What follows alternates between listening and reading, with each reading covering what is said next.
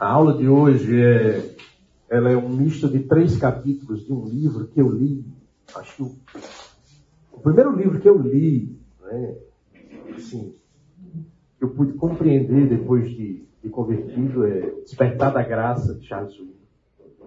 Então, eu, eu até pensei em trazê-lo para cá hoje, mas ele está tão surrado, sem capa, tão, o frio bateu forte nele que eu, eu vou trazer um novo semana que vem. E semana que vem vou estar expondo aqui os livros que a gente está trabalhando ao longo dessas aulas. Se tiver interesse, a gente pode indicar como você pode adquirir via a biblioteca da igreja mas esse livro, Despertar da Graça, é um livro prazeroso, Charles Swindoll. Né? Vocês encontrarem por aí esse camarada passando na biblioteca e passando, botando o olho em cima, você pode, você pode adquirir. Né? Foram livros que falaram muito na minha vida. Despertar da Graça, Firme Seus Valores, é, Eu um Servo, Está de Brincadeira, né? é um livro fantástico também sobre serviço cristão. Vivendo acima, como viver acima da mediocridade. Esse é um livro que eu indico para vocês, vale a pena, fantástico. Então, esse livro falou tanto ao meu coração que eu tive a oportunidade de relê-lo várias vezes, em várias fases da minha vida e do ministério. Estou tendo a oportunidade de reler novamente agora. Né? E, e, é interessante você fazer essa experiência. Né? Quantas coisas aconteceram que você foi impactado lá atrás e que você vê hoje com uma nova realidade. A perspectiva da graça ela se amplia cada vez que você olha para esse assunto e vê quantas experiências Deus permitiu que você passasse na sua vida. Né? Porque você, vocês aqui, estar aqui hoje com vocês é graça. É a graça de Deus. Né? Aquilo que nós vivenciamos nos últimos anos Poder estar aqui com vocês, compartilhando a palavra, é um exercício da graça na minha vida que eu não tenho como explicar para vocês. Mas é algo fantástico. Eu queria contar a você nesse momento, olhando para esse tema, o tema da nossa aula, graça é um risco. Curvar sua cabeça, fechar os seus olhos, aí no seu lugar, tem um tempo de oração. Na sua oração, peça que você possa ser orientado por Deus a compreender realmente a graça. Ela é um assunto que pode ser distorcido com facilidade e pode nos levar a dois caminhos que são opostos à graça. E esse é um risco que nós corremos ao pregar sobre graça e ao ouvir sobre graça. Senhor Deus Pai amado, nós te damos graças por teu favor imerecido em nossas vidas. Nós te louvamos porque o Senhor é bom, o Senhor tem cuidado de nós. E nós queremos, Senhor Deus, nos colocar à disposição do Senhor hoje pela manhã, que pela ação do teu Espírito, mediante a exposição das Escrituras, nós possamos ser transformados, edificados, desafiados e estimulados a viver uma vida na perspectiva da graça, compreendendo, Senhor Deus, seu significado e as suas implicações em nossas vidas. É assim que eu oro por mim, por cada um dos meus irmãos que aqui estão, no nome santo e poderoso de Jesus. Amém. Amém. Bom, queridos, nós vamos para a nossa quinta aula, não é? de nove. Uh, nós vimos aí nas aulas anteriores sobre o efeito, estudamos um pouco sobre a graça no capítulo 1 e no capítulo 2. Então, na aula 1 e na aula 2 do nosso, do nosso curso. Na aula 3, nós falamos sobre a causa da graça, que é Jesus. Né? E na aula passada, nós falamos sobre o agente da graça em nossos corações, que é o Espírito Santo. Quando nós fizemos ali um apanhado do que Paulo quer dizer em Efésios com cheios de Espírito. Né?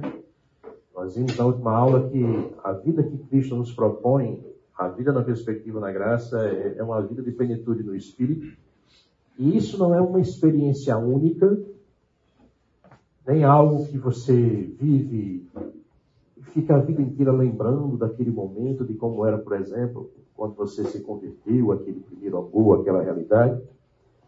Mas também não é o exercício, o fruto de um exercício ah, de uma religiosidade de desempenho que você cumpre alguns requisitos para que você seja cheio do Espírito, como se baseasse simplesmente no seu esforço pessoal, né?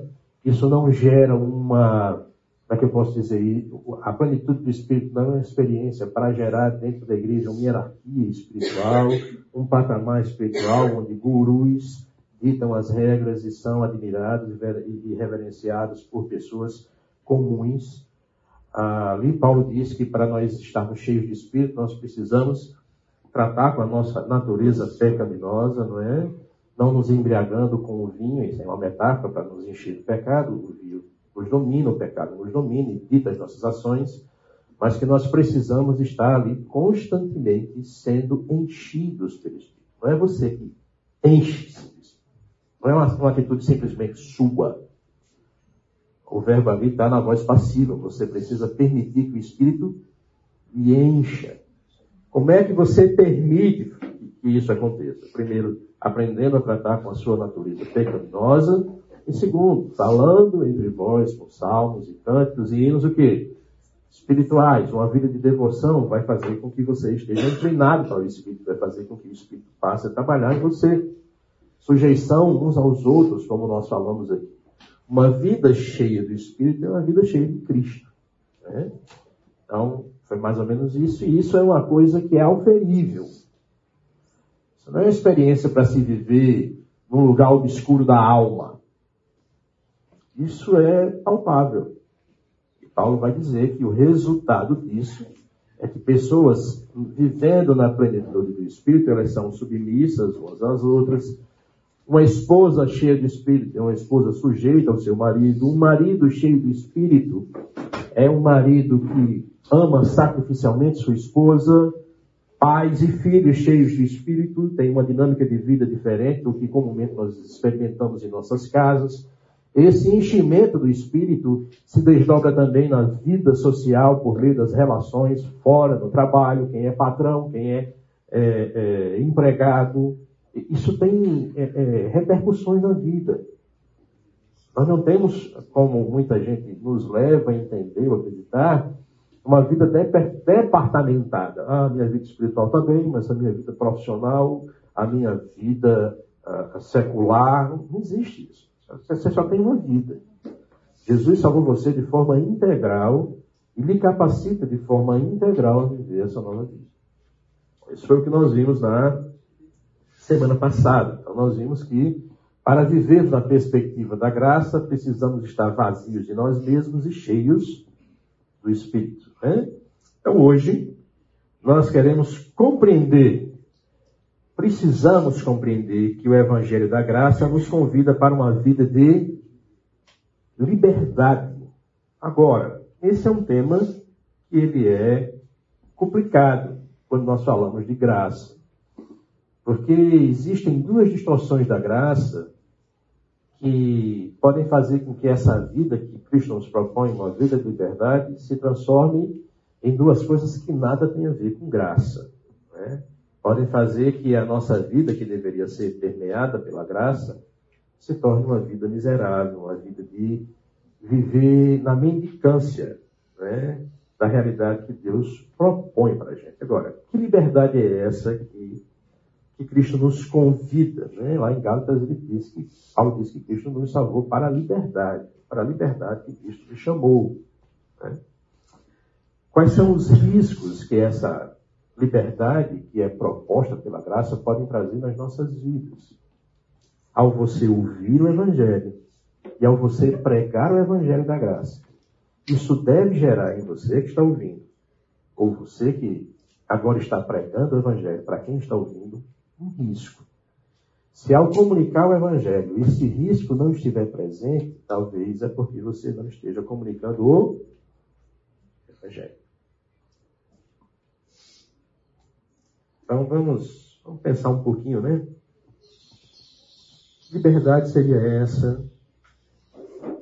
E que riscos seriam esses?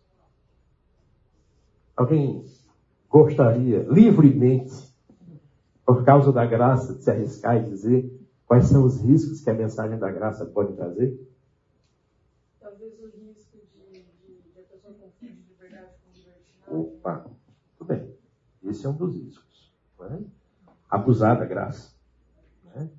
Judas, vai escrever que nós somos chamados de uma vez por todas a lutar diligentemente pela fé que nos foi dada de uma vez por todas. E esse, essa, esse combate que Judas está falando ali vem por meio de falsos mestres, que Judas diz que são nuvens sem águas, né? é, coisa nenhuma com nada dentro, não tem nenhum significado, são pessoas que não vivem a vida cristã. E geralmente falsos mestres vão trazer falsos o quê? Ensinos e vão promover uma falsa liberdade. Judas vai dizer que esses tais querem transformar a graça de Deus né, em libertinagem. Então há um risco, sim. É só isso mesmo. Quer dizer que é só crer, quer dizer que, então depois que eu creio, e aí, uma vez salvo, salvo para sempre, então vou, vou ficar pecando, como é, como é isso? Né? Esse é um risco. Agora temos outro risco.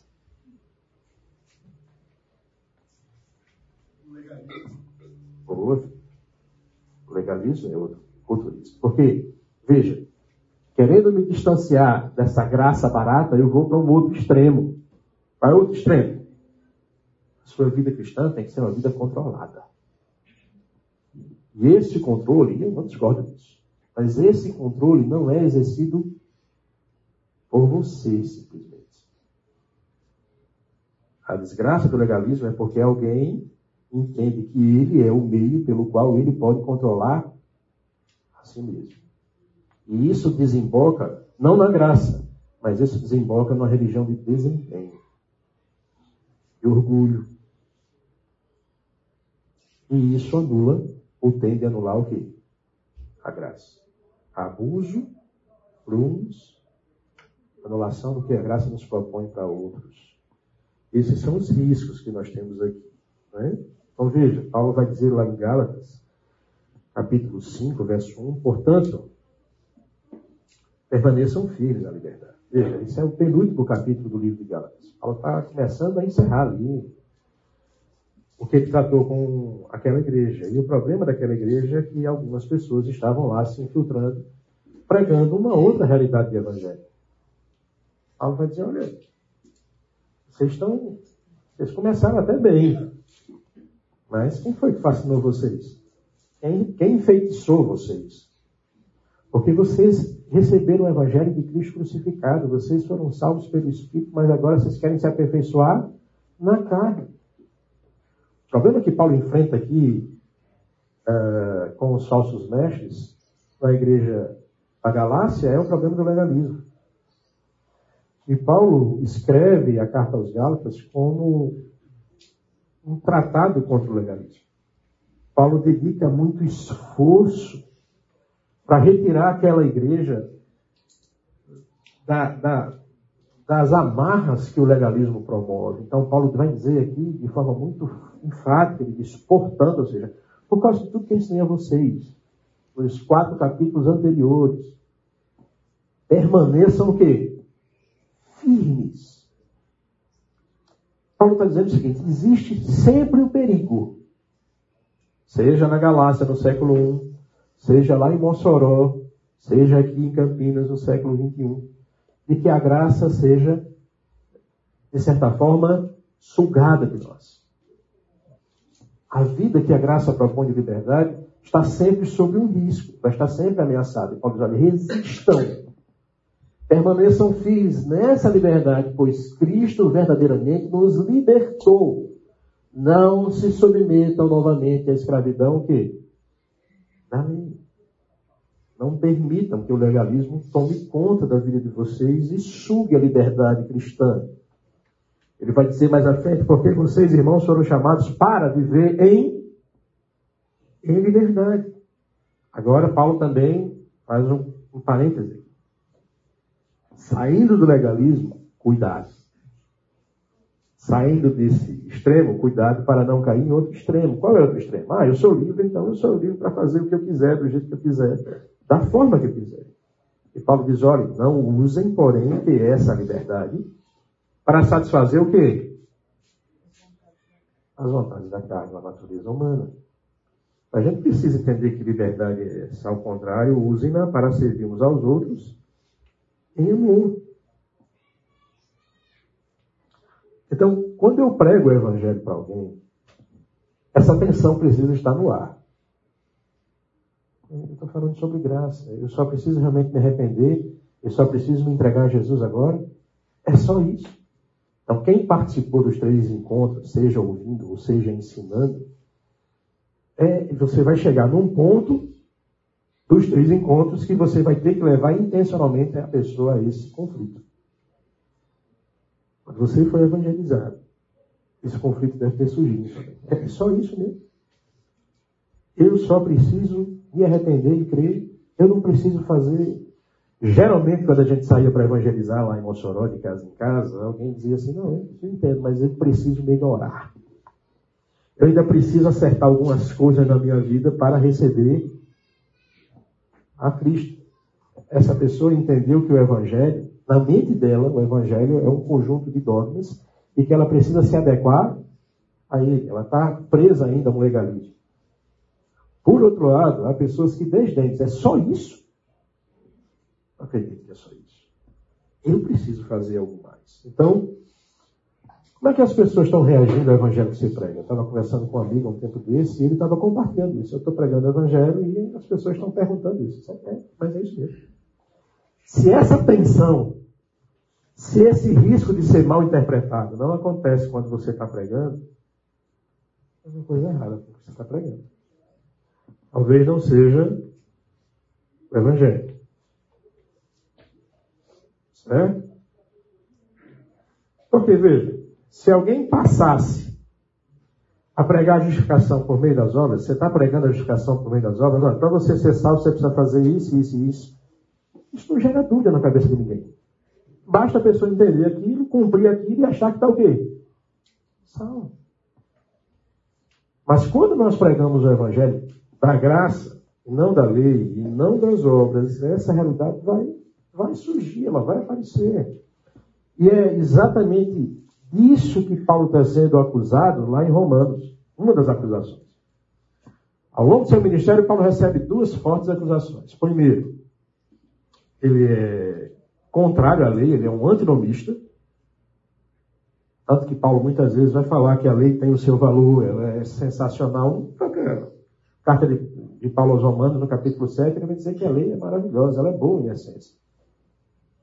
Está vendo? É eu que sou ruim. Ele diz isso.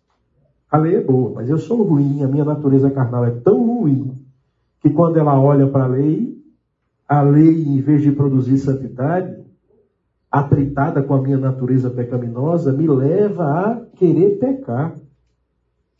Essa experiência de Paulo, mais ou menos, é aquela experiência de um menino que, quando está na rua e ele olha para uma cigarra, e lá tem uma placa bem grande: não toque na.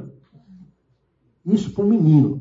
Acho que vocês esqueceram o que é ser menino, mas ainda lembram o que é menino. Isso parece que tem um imã. Não é assim? É isso que Paulo está dizendo na realidade. Ele sabe que não pode, mas quando ele ouve esse não pode, a sua natureza pecaminosa é tão ruim que transforma uma lei que é santa, boa e honesta em algo que desperta o desejo dele para fazer o que é errado. Então, óbvio que ninguém pode ser justificado por meio da lei. É isso, esse é o argumento de Paulo. Ele não diz que a lei é ruim. Ele diz que a lei é boa e ela tem o seu propósito. O propósito da lei, a finalidade da lei é me mostrar que eu sou o quê? Pecador. E que assim abre espaço para o quê? Para a graça. Se eu sou pecador, eu não mereço. Se eu não mereço, eu vou depender de alguém que mereça. E esse alguém não sou eu. A outra acusação que Paulo está sofrendo aqui é que ele prega uma graça, mas uma graça que é barata.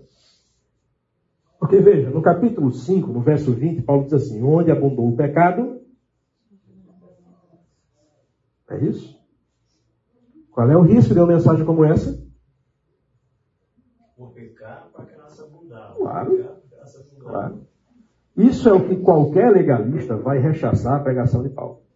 Lembre-se, Paulo era o quê? Um fariseu, um legalista por excelência. Então, Paulo, ele está escrevendo para uma igreja que ele não conhece. Paulo não fundou a igreja de Roma. Ele nunca esteve ali. Mas ele sabe que ali existiam legalistas. Ele sabe que a igreja de Roma ela é composta por judeus e por gentios. Gentios em sua maioria, mas havia uma, uma, uma comunidade judaica naquela igreja. e o risco dos resquícios do legalismo judaico estavam presentes ali. Então, quando Paulo escreve essa frase, onde abundou o pecado, superabundou a graça de Deus, ele já imagina qual vai ser a reação dos seus leitores. E não é só uma vez, ao longo da carta de Paulo aos Romanos, ele, ele estabelece um, um, debate fictício exatamente com pessoas legalistas. Ele faz isso em Romanos capítulo 3, que, que, que concluiremos então? Que privilégio o judeu tem? Aqui, em Romanos capítulo 6, ele começa o capítulo assim: Pecaremos, pois, mais para que a graça de Deus seja abundante? Ele está fazendo uma pergunta, ele está imaginando um debate com legalistas. Esse é o risco da graça. E Paulo sabe que esse risco é real. Mas aqui Paulo vai tentar estabelecer o fim desse risco, nos tornando conscientes do que é a graça sobre nossas vidas. Então Paulo faz duas perguntas em Romanos. Uma no verso 1 e uma no verso 15. Ele diz, olha, vocês não vão mais, não devem mais estar oferecendo seus corpos como instrumento do pecado, porque vocês não estão mais debaixo da lei, mas debaixo o quê? Da graça. Aí, faz uma pergunta. Então, havemos de pecar mais ainda porque estamos debaixo da graça e não debaixo da lei? E as duas respostas que Paulo dá, tanto para a pergunta do verso 1 como do verso 15, é de modo em Paulo é enfático. A graça não é um passaporte para o pecado. Pelo contrário, o que Paulo vai estabelecer aqui nesses versículos de Romanos é que a graça, a justificação pela graça é o único caminho que leva para uma vida de santidade autêntica. Não tem outro caminho. E só a graça pode produzir. Eis a importância de nós estarmos aqui sentados durante oito ou nove domingos, entendendo, absorvendo mais sobre esse assunto. Então, a graça, queridos, ela é o antídoto para romper o quê? Com essas correntes que a gente vê aí. As correntes do pecado, mas também as correntes do legalismo que podem vir sobre nós após conhecermos essa graça. A graça é um risco. Deixa eu tentar é, dar esse risco para você. Eu venho falando isso já há algum tempo, mas talvez você não entendeu. Imagina que você tem um filho. Eu tenho uma filha de sete anos. Lia. Linda. Princesa. De uma mentalidade, de um raciocínio fantástico. Imagine que você tem um filho, uma filha, de 6, 7 anos, e alguém abruptamente pega sua filha, mata sua filha. Olha, quando eu cheguei em Mossoró, em 2011, houve um caso assim, uma criança de 9 anos. Estava na praia em Tribal, os pais por algum momento se descuidaram, alguém pegou essa criança, violentou essa criança, matou essa criança.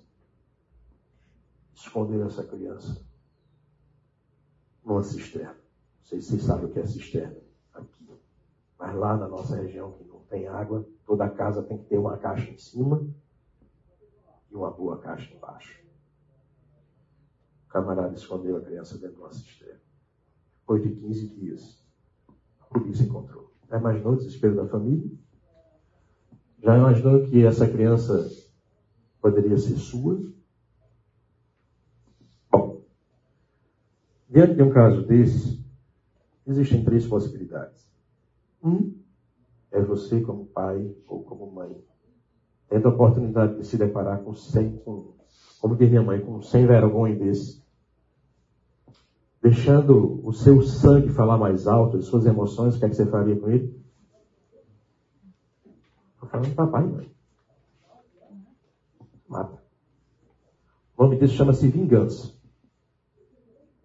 A segunda opção seria você confiar que as autoridades policiais e judiciárias iriam promover um processo legal e esse homem seria punido a rigor da lei. Essa segunda opção chama-se o quê? Justiça. A terceira opção seria você olhar para esse camarada, perdoá-lo, levá-lo para sua casa e adotá-lo como filho. Sabe como é o nome disso?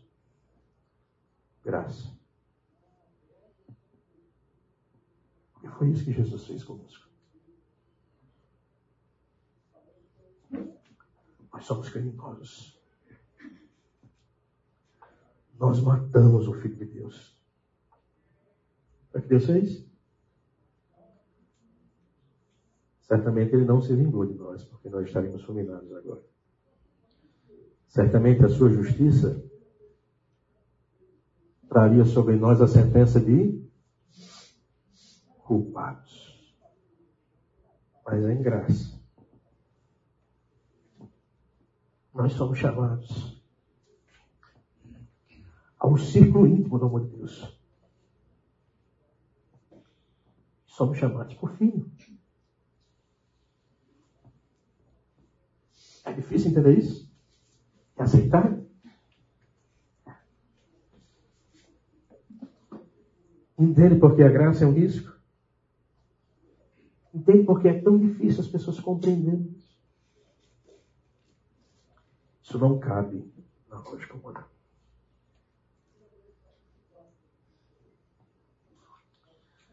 Exatamente por causa dessa má compreensão sobre a graça. Sobre a justificação pela fé. É que muitos cruzam com facilidade a linha tênue que separa a graça das suas contra-manifestações. Que a gente falou aqui. Legalismo, libertinagem. Paulo vai dizer em Romanos 5:1 Justificados, pois, mediante a fé, tenhamos o quê? Paz com Deus. Ah, logo quando eu cheguei aqui, o Felipe me fez uma pergunta, estou falando que ele está aqui. Ele disse assim, mas por que plantar uma igreja em Natal? Porque eu olho para a minha cidade. Existem boas igrejas em Natal? Existem, sim, claro. Mas o cenário religioso natalense se divide em duas realidades. Um forte legalismo, que faz com que as igrejas minguem, são até boas no tocante à questão do ensino das Escrituras. Tem zelo pelo ensino. A Bíblia é ensinada ali. Mas uma ênfase tão grande nas, no, o que é acessório, em termos de culturas e costumes, tentando se desvencilhar da herança do catolicismo ou da figura do nordestino, da, da, sua questão cultural, de licencio, licenciosidade, paixões, vícios, que trouxe um evangelho que sufoca.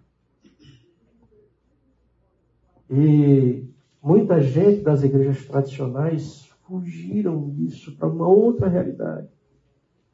E você tem em Natal muitas igrejas. Grandes igrejas, cheias de gente. Que elas estão livres, sim, das amarras do legalismo, mas também, infelizmente, foram ceifadas do ensino das Escrituras.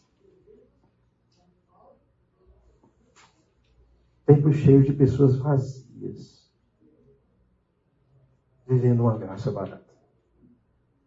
Eu disse para ele, olha, é por isso que eu tenho desejo de plantar uma igreja em Natal, uma igreja em que ela seja equilibrada nisso. Ela valorize o ensino das escrituras, sim. Mas que a gente não perca tempo discutindo, eu já vi muitas vezes, eu já vi uma igreja se dividir por causa da cor da tinta que foi pintada aqui. Porque se dividiu, porque Alguém pintou a igreja com uma determinada cor. E a briga foi feia. Já vi pessoas deixarem de se batizar por causa da nota vermelha no boletim. Discutir em assembleia. Vi inúmeras pessoas serem enxotadas da igreja. Não porque a igreja queria ser pura, mas porque a igreja queria ser livre de problema. Os três passos que precisam ser dados com graça, carinho, amor, são rapidamente levados ao terceiro passo sem nenhuma graça. E como membro dos sindicatos, as pessoas são expulsas. Então, essa foi uma das justificativas para que a igreja fonte chegue a Natal, pela graça de Deus. Certo? Então, a gente precisa compreender o que é justificação. É o ato soberano de Deus pelo qual ele declara justo o pecador. Você não está justo, você agora não é um posto de virtude, você nunca foi justo. Mas há uma sentença, há uma declaração de um juiz que é justo, não por causa dos seus méritos, mas por causa dos méritos de outro, que é quem? Cristo. Os méritos de Cristo são lançados sobre, sobre nós, e nós somos declarados justos ainda que pecadores. Isso muda o status da nossa relação com Deus. Antes a nossa relação era marcada pela rebelião, agora, justificados, pois, mediante a fé, nós temos o quê? Paz com Deus. Como é que se vive essa vida, não é? Agora. Como é que se vive a vida na perspectiva da graça? Compreender justificação é importante, porque se nós não compreendermos essa declaração de Deus, de declarar ah, justificados, absolvidos, pessoas que mereciam ser culpadas, nós vamos estar caindo em algumas alternativas para a graça de Deus.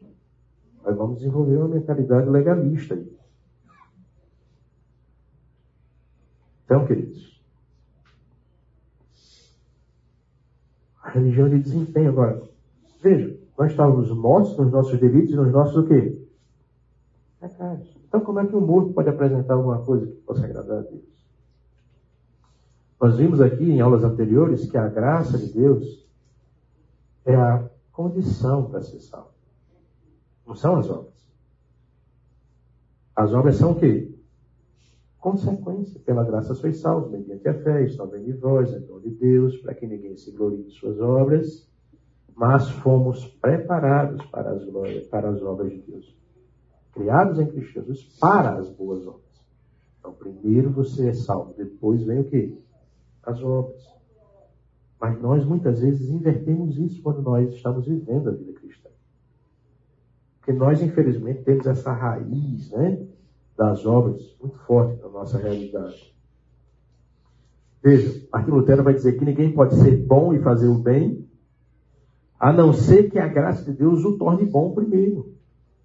E ninguém se torna bom por meio das obras, mas as obras são feitas para aquele que é bom. Assim também os frutos não fazem a árvore, mas a árvore produz o fruto. Portanto, todas as obras, não importam quão boas e belas sejam, são vãs se não tiverem origem aonde? A graça. Então nós vamos ter aí o perigo de nós estamos muitas vezes confundindo graça com legalismo. E o legalismo vai pôr sobre nós ênfase nas tradições do quê? Humanas. Veja, um risco que nós corremos com relação a, a, a não compreendermos a graça é darmos mais ênfase às obras do que à graça. uma consequência lógica disso é que essas obras elas são sempre criadas na mente de pessoas humanas que nada tem a ver com as escrituras. A palavra de Deus fica em segundo plano e sobre ela criam-se listas intermináveis de pode ou não pode. Não sei se você passou por essa experiência na sua vida cristã. Mas a consequência disso, sabe o que é? Você cria uma lista de pode ou não pode. Logicamente você não vai conseguir cumprir o quê? A lista. Isso vai gerar em você o quê? Culpa. Associada à culpa vem o quê? Vergonha, frustração. É isso que a lei promove. É isso que a ênfase nas tradições humanas promove. Isso é o oposto da graça. Mas existem muitas, mas muitas igrejas hoje que vivem debaixo desse chicote. Geralmente essa lista é criada por alguém e essa lista tem base nas suas preferências pessoais. Né? E você é absolvido naquele meio se você fizer isso. Se você não topar com isso, você é o quê? Rejeitado. E é rejeitado com um carimbo. E que você não é espiritual. Mais ou menos essa heresia que Paulo enfrentou em Colossos. Dizer, olha, cuidado com as vãs e sutis filosofias. Que são, segundo os homens, rudimentos do mundo. E não conforme a, a Cristo. Ele segue dizendo ali uma série de coisas. E lá no fim ele diz assim, olha, não toque nisso, não coma aquilo. Paulo vai dizer essas coisas, elas têm uma aparência de santidade. É bonito. Você tem uma roupa limpinha, aquela coisa assim que você é tido como espiritual, mas Paulo vai dizer contra o pecado, isso não tem poder o quê? Se não for pela graça, se não for pelos benefícios que Cristo nos transmite, isso não vale nada. Tem rigor ascético, mas não tem poder nenhum. Outra situação que pode acontecer é nós cultivarmos uma atitude crítica em relação aos que talvez não concordem ou não colaborem com o meu plano. Então, a, a graça significa que nós vamos conviver com pessoas iguais ou diferentes? Diferentes.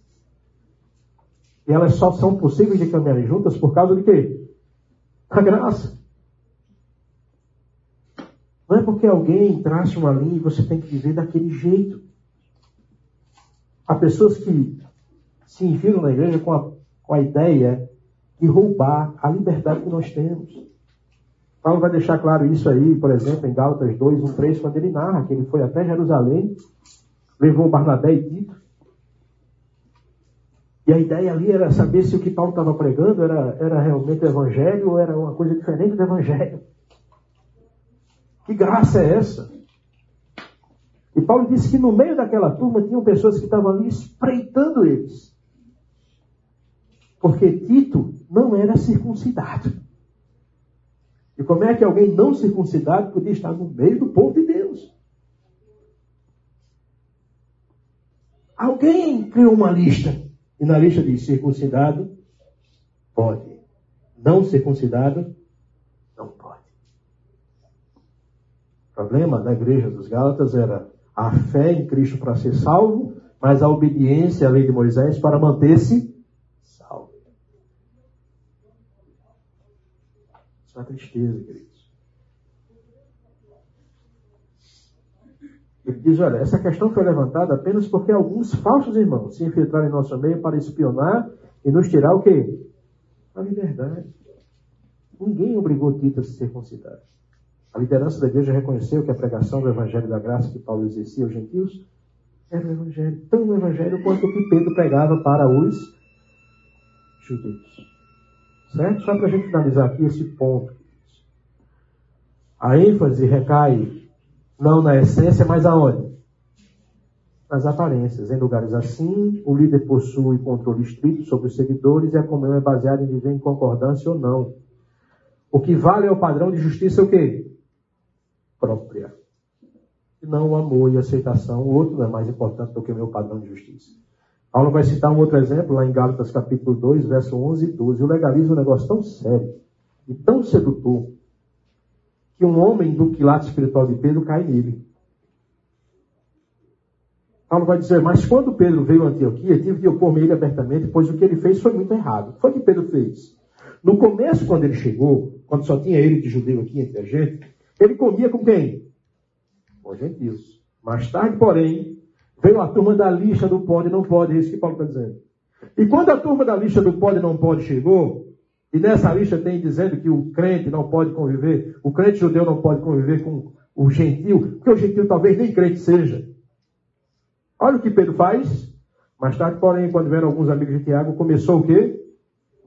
A se afastar. Com medo daqueles que insistiam na necessidade da circuncisão. Não só Pedro. Como resultado, outros judeus imitaram a hipocrisia de Pedro. E olha o que é que Paulo diz assim. Até mesmo quem? Veja a ênfase, Paulo. Porque se tinha alguém que poderia se chamar alguém tomado pela graça, era Barnabé. Quando a igreja estava passando por dificuldade, foi o que Barnabé fez? Vendeu parte de suas posses e doou integralmente a. Contrário disso, Ananias e Safira fizeram, não foi? Aparência, legalismo. Quando Paulo se converteu, ninguém da igreja queria dar mão a Paulo. Paulo era visto como uma ameaça. Quem foi que deu a mão a Paulo? Quem foi buscar Paulo em Damasco? Foi Barnabé. Quando os gentios em Antioquia creram, a igreja mandou quem para ver se era verdade? Barnabé, Barnabé lá em Atos, capítulo 11, assim, e por ser cheio da graça, Barnabé se maravilhou com a graça de Deus entre os gentios. E quando Paulo e, Mar, e Barnabé brigaram por causa de Marcos, Paulo dizia que Marcos não merecia uma segunda chance na viagem com ele. Marcos poderia ficar à margem do caminho. Quem foi que deu a mão a Marcos?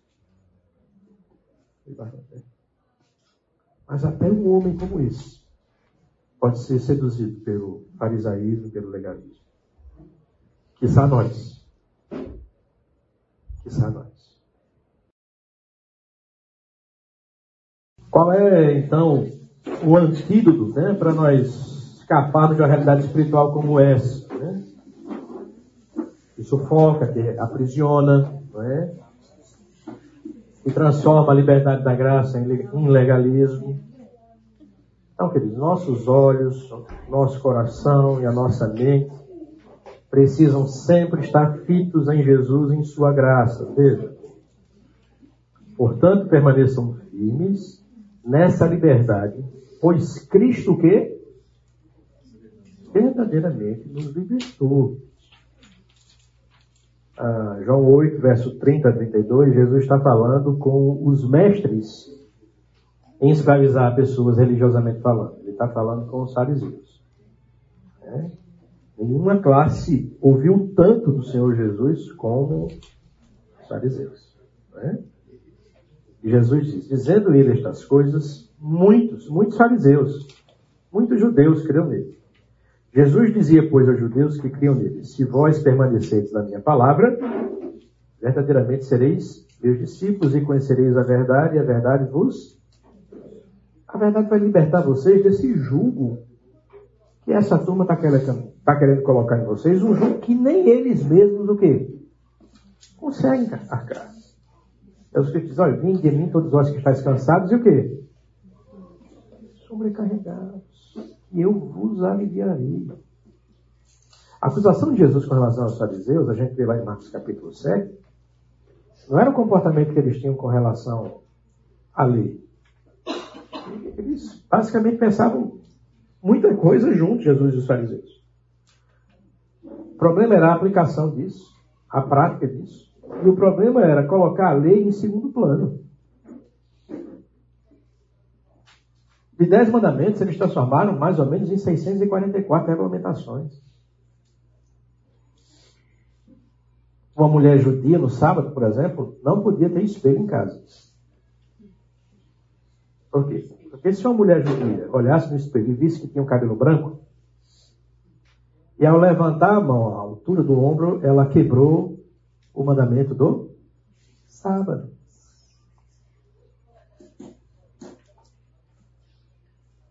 Entende isso? Onde é que tem isso na Bíblia?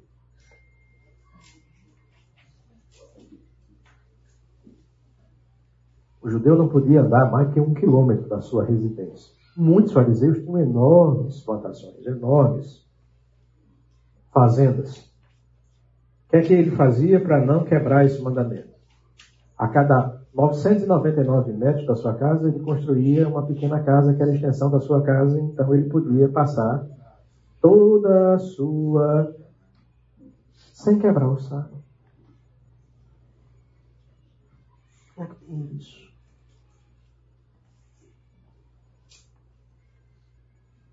Eles se tornaram escravos do sábado.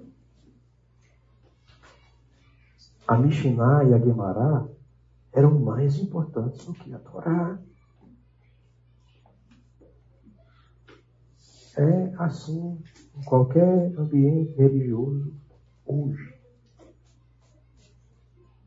Nós cristãos não estamos isentos. Muitas igrejas tornam seu estatuto mais importante do que o que? As escrituras. Tem coisas que são feitas em algumas igrejas que são puramente tradição de quem? Então, mas você faz isso por quê? Não, porque a gente faz. É mais seguro fazer assim.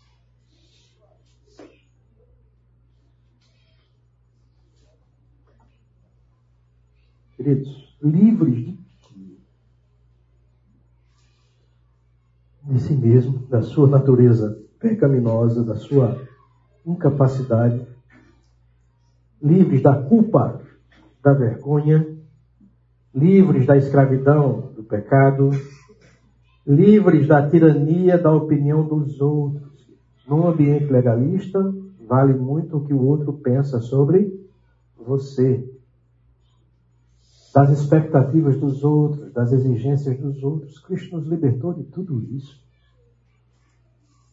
Eu tenho que fazer algo deixar de fazer algo porque o pastor diz isso, ou alguém da minha igreja me diz isso.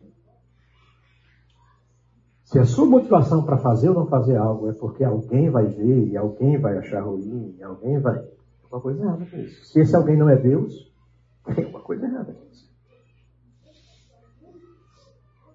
Livres para quê? Agora nós somos livres para servir e glorificar quem? Antes nós não éramos. Nós éramos escravos da nossa natureza pecaminosa, do mundo e do diabo. Essa era a nossa realidade. Nós somos livres para amar e perdoar os outros.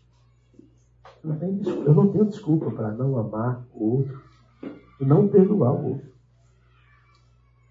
Livres para permitir que os outros sejam como eles realmente o quê?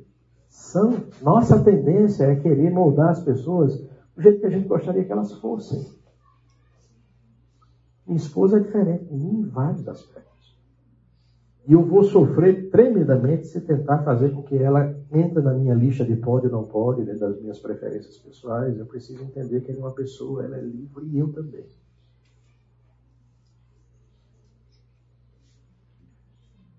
Livres para viver acima dos esforços humanos. Jesus disse: Se, pois, o Filho vos libertar, verdadeiramente sereis livres. Essa é a revolução que a graça de Deus traz para nós. Essa é a liberdade que Cristo está falando. Essa é a liberdade que Paulo diz que nós somos chamados para viver. Viver na perspectiva da graça é uma vida marcada pela alegria, a alegria da libertação que Cristo operou em nós. Essa nova realidade nada combina com legalismo, nem muito menos com, com ou não, não, mas com licenciosidade. Vocês entendem isso? Eu não posso mais hoje, por exemplo, dizer assim, quantas vezes eu não escuto isso? Quantas vezes eu não digo isso? Essas frases. Vamos lá, se você se reconhece comigo. Diante de uma situação diante de uma tentação, diante de um comportamento pecaminoso, nós ouvimos a nossa voz interior dizer o quê? Ah, tá bom. Ninguém é. Opa, não é só eu, né? Você conversa com alguém que é tão errado quanto você e tem a mesma perspectiva da vida e a pessoa diz assim, tá bom, tudo bem. Todo mundo faz? Ou todo mundo é assim? Não consigo. Sou o quê? Humano. Não tenho força para mudar. O pecado é mais forte que eu. Ele me domina. A carne é fraca. Um crente pensar assim, queridos, e agir assim, é semelhante a um ex-escravo que prefere a vida de escravidão por ignorância ou hábito. Ah, nos Estados Unidos, quando houve a Guerra de Secessão, no século XIX, uma guerra sangrenta, dividiu o país ao meio, é, melhor, norte e sul, né? duas visões de mundo completamente diferentes, uma escravista, outra libertária. Né? a, a tendência libertária venceu, o fim da escravidão chega aos Estados Unidos, a 13 terceira emenda da Constituição é promulgada, mas por incrível que pareça, alguns escravos preferiram continuar vivendo como escravos. Para eles era mais seguro viver debaixo do azorrague, do chicote, do que viver a liberdade, porque você passa tanto tempo preso. Esse é o grande problema. Você passa tanto tempo preso que ou quando você se solta, você quer ir para o desbandaio, ou você, quando se solta, prefere voltar. Minha esposa está rindo porque eu disse desbandaio. É, Mossoró está aqui ainda. Saiu. Desbandaio é partir para farra, para né? para licenciosidade. Queridos, não se assuste, mas muitos crentes fazem isso. Eles foram libertos por Cristo Jesus. Mas eles terminam vivendo como um escravo, ou por ignorância, eles não sabem, eles não compreendem o que aconteceu para eles. Conseguiram compreender. Ou por hábito.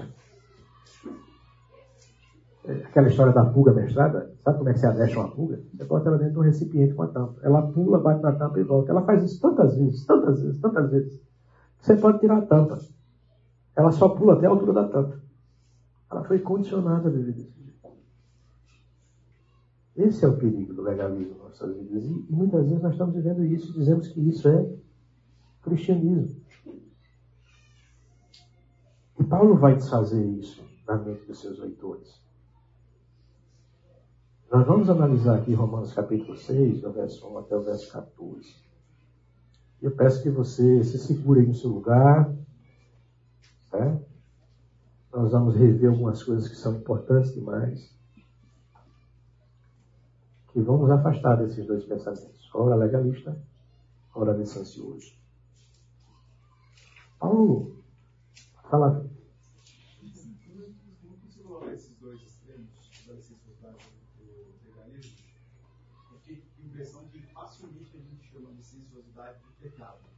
Legalismo não. É bonito, cara. Paulo vai dizer que isso tem rigor a sério. O que é isso? Dá uma impressão de que você está tá bem. Na nossa imaginação, assim como os fariseus, esse rigor a sério, essa aparência de santidade, essa aparência de que é certo, termina se tornando na cabeça da gente uma noção de certo. É o famoso sepulcro caiado, né? Bonito por fora e podre por dentro. Opa. E, e nós fazemos isso naturalidade.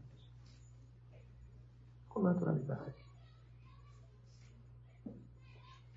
Isso é um desafio para nós. Então, Paulo, sabendo desse perigo, ele inicia um debate imaginário consigo mesmo. Ele diz: Que diremos, pois? Permaneceremos no pecado para que a graça abunde? Essa é a base bíblica para quem pensa dessa forma. Eu não sou perfeito mesmo, a carne é fraca, então vou para o desbandaio. Para esses, a vida na perspectiva da graça é um passe livre para pecar. Para esses, justificação é sinônimo de quê? Pecado. Porque quanto mais eu pecar, lógico, a graça vai ser o quê? Maior. Isso é um pensamento logicamente falso. E é desse perigo agora que Paulo está querendo se livrar. Né? Ele diz assim: veio, porém, a lei para que a ofensa abundasse. Mas onde o, pe o, pecado abundou, superabundou a graça. Para que assim como o pecado reinou na morte também, a graça reinasse pela justiça para a vida eterna por Jesus Cristo, nosso Senhor. Queridos, a graça nos liberta, nos vivifica e nos capacita para uma nova realidade, onde o pecado é um rei o quê? Destronado. O que Paulo está querendo colocar aqui, o que Paulo colocou, vamos fazer aqui uma revisão do que Paulo falou no livro de Romanos. Judeus e gentios estão debaixo da condenação. Os pecados estão destituídos da glória de Deus. E eles não podem fazer nada para reverter esse quadro. Mas alguém fez. Quem foi? Cristo. Cristo deu a sua vida por nós, nos resgatou e nos justificou. Essa justificação não era nada de novo que Paulo estava pregando. E ele vai provar isso em Romanos capítulo 4, porque ele, ele usa o exemplo de quem para provar que a justificação é pela fé e não pelas obras? Abraão. Abraão creu e isso lhe foi imputado como justiça. Isso não aconteceu depois da circuncisão, mas antes da circuncisão, pelo menos 14 anos antes. Então Paulo agora começa a dizer: olha, vocês foram justificados pela fé. Vocês agora têm paz com Deus. Como é que se vive essa paz com Deus? Entenda, existiam dois reinos. Com dois, existem dois reinos, com dois reis. Um é Adão. Ele é o rei do reino do pecado. Todos que pecaram, pecaram à semelhança de Adão, estão mortos como Adão. Debaixo dessa escravidão, eles herdaram em Adão. Mas, assim como o pecado entrou na, e a morte entraram na vida por meio de um só homem, também por causa de um só homem, muitos foram feitos servos da justiça. E aí ele pinta um outro Adão, um segundo Adão, que é quem? Jesus. Jesus é o rei no reino da graça. Então, onde o pecado foi abundante, Onde existia o pecado representado por Adão, agora existe uma graça que é muito maior e um reino muito superior a isso. E se nós estamos, nós só podemos estar em um dos dois reinos, não tem um terceiro reino, não tem uma terceira via. O pessoal reclama da polarização, mas a polarização é, é a nossa realidade. Ou você está no reino de Adão, ou você está no reino de quê? Não existe que é desse. Fulano está bem bem madurinho, quase crente. Quase crente é totalmente o quê?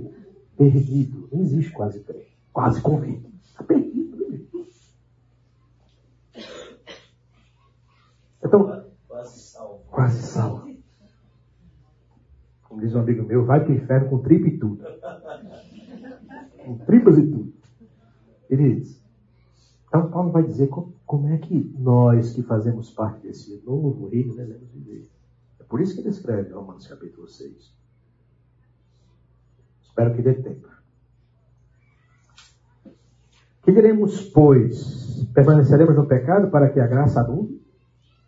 De maneira nenhuma. Nós que estamos o quê?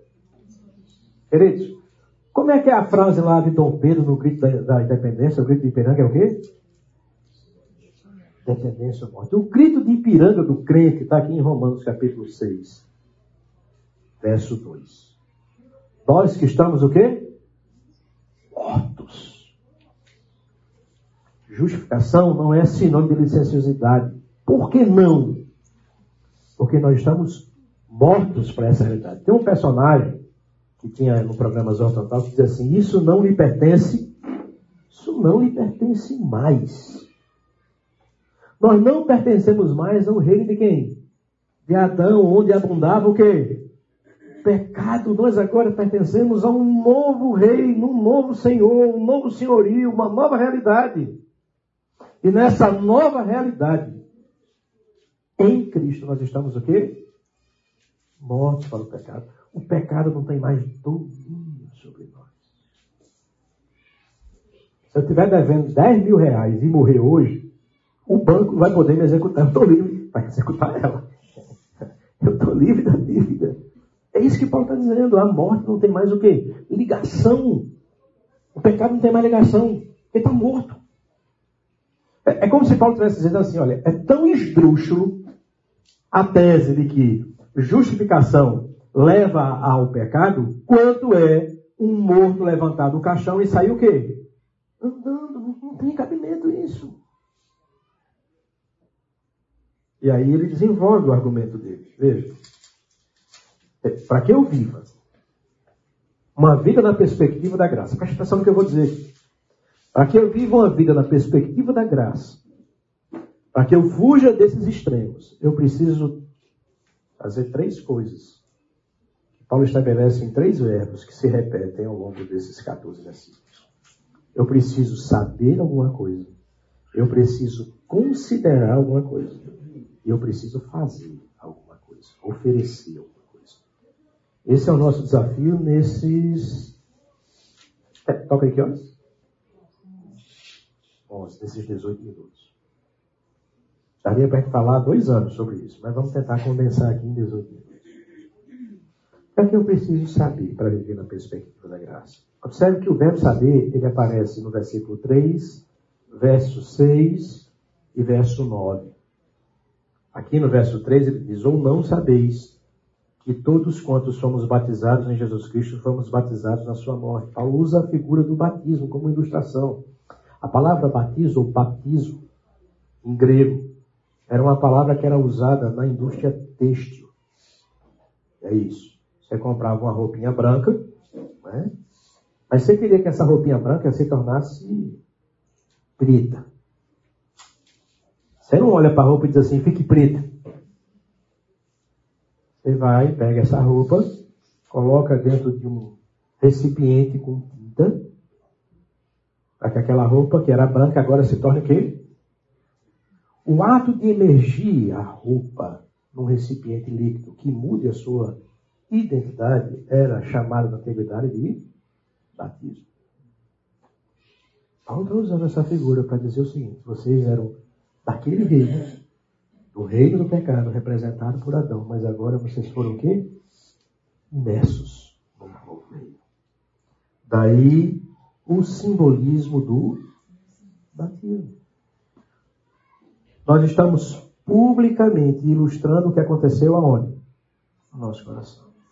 Quando nós submergimos naquela água, nós estamos dizendo a todos: nós estamos morrendo com Cristo. Nossa natureza pecaminosa morreu aqui.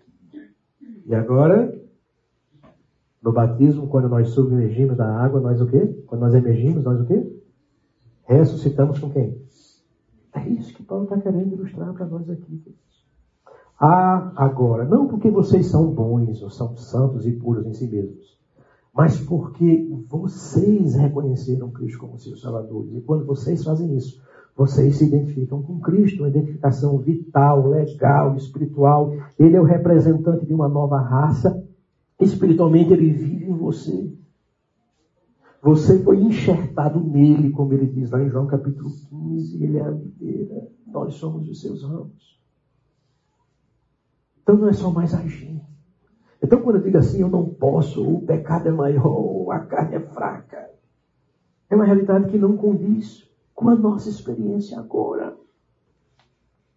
Porque nós fomos batizados em Cristo Jesus, nós somos batizados na sua morte, a sua morte passou a ser a sua morte, a sua ressurreição passou a ser a nossa ressurreição. Eu não sou mais, é o que Paulo está dizendo o seguinte, eu não sou mais o quê? Escravo não mais. Eu pertenço agora a um novo reino. Eu tenho agora um novo reino.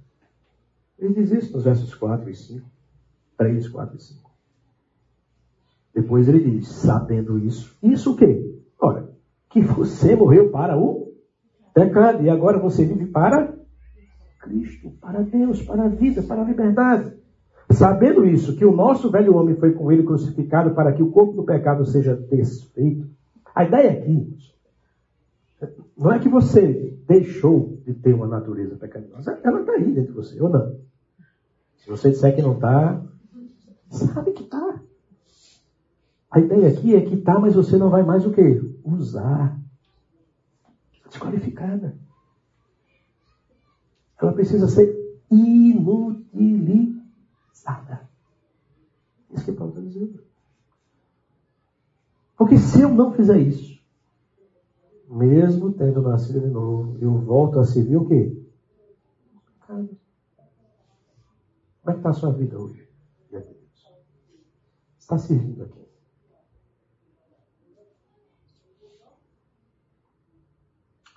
Versos 9 e 10. Paulo mais uma vez usa a mão do verbo o quê? sabendo que, sabendo que, tendo Cristo ressuscitado dentre os mortos, já não morre. A morte não tem mais domínio sobre ele. Pois quanto a ter morrido, morreu de uma vez para o quê? Para o pecado, mas quanto a viver, vive para Deus. Assim como um morto não está mais ligado a nada em sua vida anterior, Assim estamos nós em relação ao pecado por causa da obra de quem? De Cristo.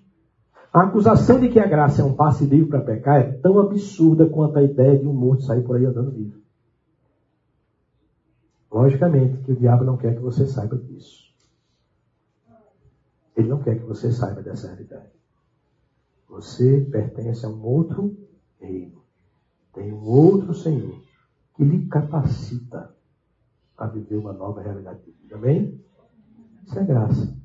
Graça que escorre das Escrituras para o meu coração, para o seu coração.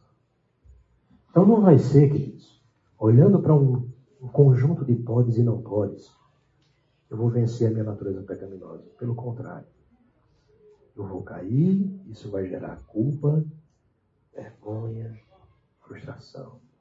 E eu volto à escravidão, voluntariamente. Mas é olhando para o que Cristo fez, contemplando para o que Ele fez, a mudança que Ele gerou em nós. Isso deve gerar uma resposta em nós. Precisa saber disso. A vida de liberdade proposta na perspectiva da graça começa quando nós sabemos desse fato. Não estamos mais identificados com Adão, mas agora com Cristo. Legal, espiritual, vitalmente ligados a Cristo. Estamos mortos para o domínio do pecado e vivos para servir ao nosso novo Senhor. Isso é graça. Maravilhosa graça. Agora, por que motivação nós fazemos isso? Esforço, orgulho, motivados pelo amor de Deus. 2 Coríntios capítulo 5, verso 14, Paulo diz, pois o amor de Cristo nos constrange. A, a ideia que nós temos é, é, é dizer assim, bom, nós olhamos para Cristo e nós ficamos... Mas a ideia do versículo não é essa. Constranger aí é como a figura de uma mola. Você faz uma pressão na mola e a mola faz uma pressão o quê? Maior de volta. Constranger significa o quê? Motivar. Não é olhando para um livro de podes e não podes que eu vou me motivar a viver uma vida de santidade. É olhando para quem? Para o que Cristo fez. Lembra da figura do filho pródigo? Ele volta todo destruído. Como é que ele é recebido pelo Pai? Vingança, justiça ou graça? Vocês já imaginaram dois dias depois o filho pródigo chegar para o pai e dizer assim, pai, assim, dá minha parte de novo. Eu quero voltar àquela vida. Você acha que ele faria isso? Lógico. Então o que, que a gente faz? Nós não estamos olhando para onde nós deveríamos o que, irmãos? Olhar.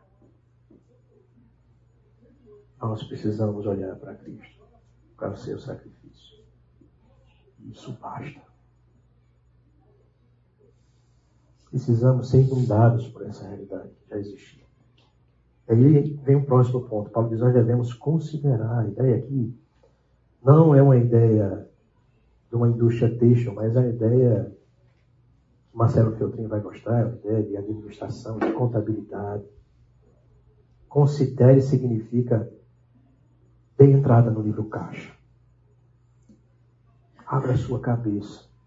Coloque essa verdade lá dentro, não como uma hipótese, mas como um fato que consumado. E baixa aí. Você já está morto para o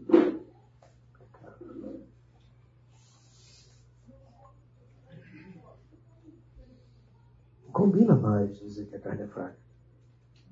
Ela é fraca, mas ela precisa ser inutilizada. Eu não preciso mais viver nessa perspectiva. A graça me dá condições de viver uma realidade diferente. Assim também vós considerai-vos certamente mortos para o pecado, mas vivos para Deus em nosso Senhor Jesus Cristo. Qual é o resultado desse cálculo que eu tenho que fazer? Considerar e calcular. Uma vez que eu sei que eu estou morto para o pecado, que Cristo agora vive em mim, eu vivo para Ele, qual é a consequência disso? Licenciosidade? De modo nenhum. Portanto, não permitam que o pecado continue domando, dominando os seus corpos mortais, fazendo com que vocês obedeçam os seus desejos. Isso só acontece por meio da graça. Agora, não adianta só um saber intelectual, não adianta um exercício matemático. Isso se torna de forma prática nas nossas vidas, é o que Paulo vai dizer aí no verso 13. Eu preciso oferecer alguma coisa. Eu não ofereço a Deus só sentimentos. Não ofereço o quê? Os membros do seu corpo ao pecado. Não faz sentido, Paulo está dizendo aqui. Não faz sentido alguém que foi liberto pegar assim o seu feitor e dizer assim: olha, me prenda de novo. Não podemos fazer mais isso. Antes, ofereçam-se a Deus como quem voltou da morte para a. Como quem veio da terra distante, como um filho pródigo é recebido pelo seu. Ai, isso está dizendo. Essa nova lealdade. O Senhor não quer a lealdade do filho que ficou, não. Aquele lá escravo. Ele quer a lealdade do filho que o quê? Que volta consciente de quão sujo ele é e quão sujo ele pode ir. Assim, ofereçam-se por inteiro. É muito mais do que aparência. Eu posso simplesmente oferecer aqui a minha boca durante duas horas todo domingo e vocês terem uma aparência sobre mim. Mas a ideia é que antes de oferecer minha boca, eu, eu, fui todo, porque Cristo me salvou todo, integralmente. Não uma margem para aparência aqui. Por que, que eu preciso fazer isso? Porque Deus é um feitor que tem um chicote na mão e que se eu errar ele vai pá. É por isso que eu tenho que fazer isso? Não. Porque Deus é maravilhoso. Ele é gracioso a sua graça foi estendida a mim. Eu não merecia. Consciente disso, transbordando de amor, eu agora posso viver numa outra perspectiva, na perspectiva da graça. Amém? Vocês compreenderam isso? Precisa saber disso. Considere isso uma verdade. E viva na prática, o que posicionalmente nós já somos em Cristo Jesus.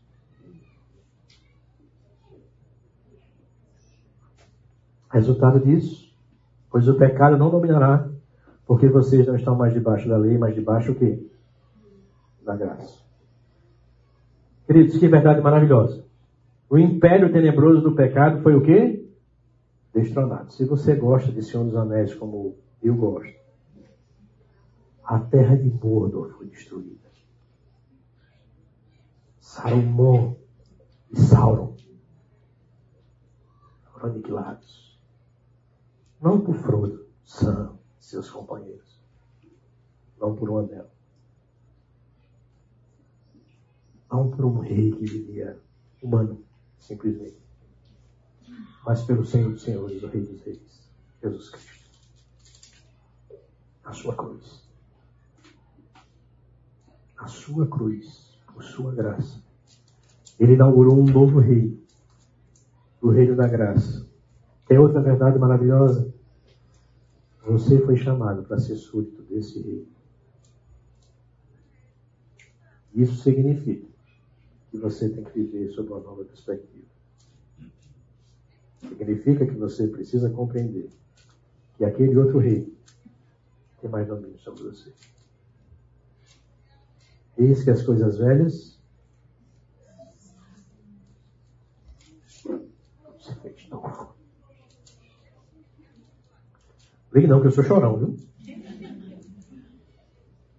Eu choro vendo novela, filme, eu não vou chorar olhando para as escrituras desse desenho. Diante da graça. Romanos 6 é a carta magna da liberdade cristã. Nela, Deus decreta que o pecado é um rei destronado. Mas o diabo, seu feitor, não quer que você saiba disso. Ele quer manter você ignorante desse fato e subjugar você. Não se ofereça novamente a essa realidade. Agora que você sabe, quando ele acenar para você por meio das suas paixões, olhe para Cristo. Olhe para o que ele fez viva na perspectiva da graça. Mas agora que vocês foram libertados do pecado e se tornaram escravos de Deus, O fruto que colhe leva o quê? Ela está encerrando o capítulo. Justificação não é uma vida de licenciosidade. Justificação é uma vida de santidade. A única santidade que agrada ao Pai não é a santidade do escravo via legalismo, mas é a santidade de quem? Do Filho. É isso que Deus espera. Que como filhos amados, nos ofereçamos a Ele, dia após dia, pela graça. Amém? Com sua cabeça, feche seus olhos. Você está lidando nesse momento com uma situação que você julga ser maior que você mesmo. Confronte isso com a realidade do que Cristo fez na cruz. Se você tem vivido uma vida cristã sem brilho, sem expressão, se murmurar tem sido a prática dos seus dias, confronte isso com o que nós vimos hoje. A graça de Deus nos leva além do que nós podemos pensar ou imaginar. Você é um filho pródigo. Foi perdoado pelo Pai. Você agora vive no reino da graça. Haja como tal. Não nas suas forças, mas confiando no poder de Deus. Senhor Deus, Pai amado, nós temos graças por esse tempo aqui. Nós te louvamos porque o Senhor é bom. Como o Senhor é bom e gracioso. Nos dá, Senhor Deus, a condição de vivenciarmos essa nova realidade não olhando para nós mesmos e não temendo a Deus como um feitor irado, mas como um Pai gracioso, que nos restaura, nos redime, nos dá novas roupas, coloca uma nova sandália nos nossos pés, um anel no nosso dedo, nos chama como filho, nos chama para banquetear. Muito obrigado, Senhor Deus, por essa graça, que é viva, que é eficaz por meio da Sua palavra, que nos leva a uma realidade de vida bem diferente do que o que o mundo deseja que vivamos e o diabo deseja que vivamos. É assim que eu oro, grato no nome santo de Jesus que nos salvou e livrou. Amém.